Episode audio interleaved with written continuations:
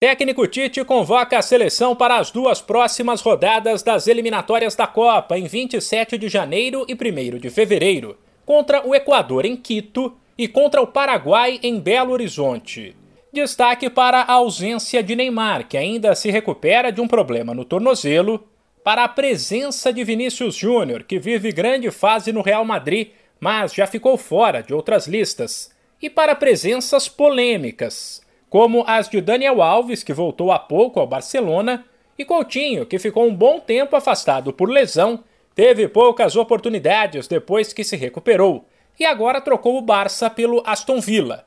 A lista completa é a seguinte: os goleiros Alisson do Liverpool, Ederson do Manchester City e o Everton do Palmeiras, os laterais Daniel Alves do Barcelona, Emerson Royal do Tottenham, Alexandro da Juventus e Alex Telles do Manchester United os zagueiros Militão do Real Madrid, Gabriel Magalhães do Arsenal, Marquinhos do Paris Saint-Germain e Thiago Silva do Chelsea, os meio-campistas Bruno Guimarães do Lyon, Casimiro do Real Madrid, Fabinho do Liverpool, Fred do Manchester United, Gerson do Olympique de Marselha, Everton Ribeiro do Flamengo, Paquetá do Lyon e Coutinho do Aston Villa. E os atacantes Anthony do Ajax, Vini Júnior do Real Madrid, Rodrigo também do Real Madrid Gabriel Jesus, do Manchester City, Matheus Cunha, do Atlético de Madrid, Rafinha, do Leeds e Gabriel Barbosa, do Flamengo.